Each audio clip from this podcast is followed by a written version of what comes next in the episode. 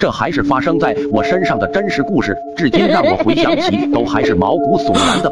还记得那是在我十五岁的时候，那一天我的奶奶去世了，刚好是在晚上去世的，天也下起了暴风雨，电闪雷鸣的，在乡间都有这样的说法。据说，如果要是人在去世之后，天空突然下起暴风雨，就不是什么好兆头。当时我的父母也是从外地回来，也不知道等救护车人员来抬我奶奶的尸体时，我弟就跑到床上望着窗外大哭，家里人都以为是看见奶奶走了。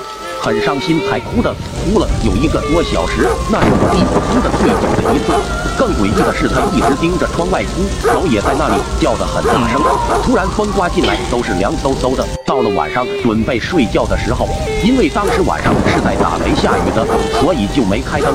只见一道闪电从窗外闪过，我弟弟瞬间就像变了。一个人一样，似乎看见了。什么，也不哭了，雨也停了。这时狗也不叫了。直到现在，让我回想起都是毛骨悚然的，细思极恐。你品，你细品。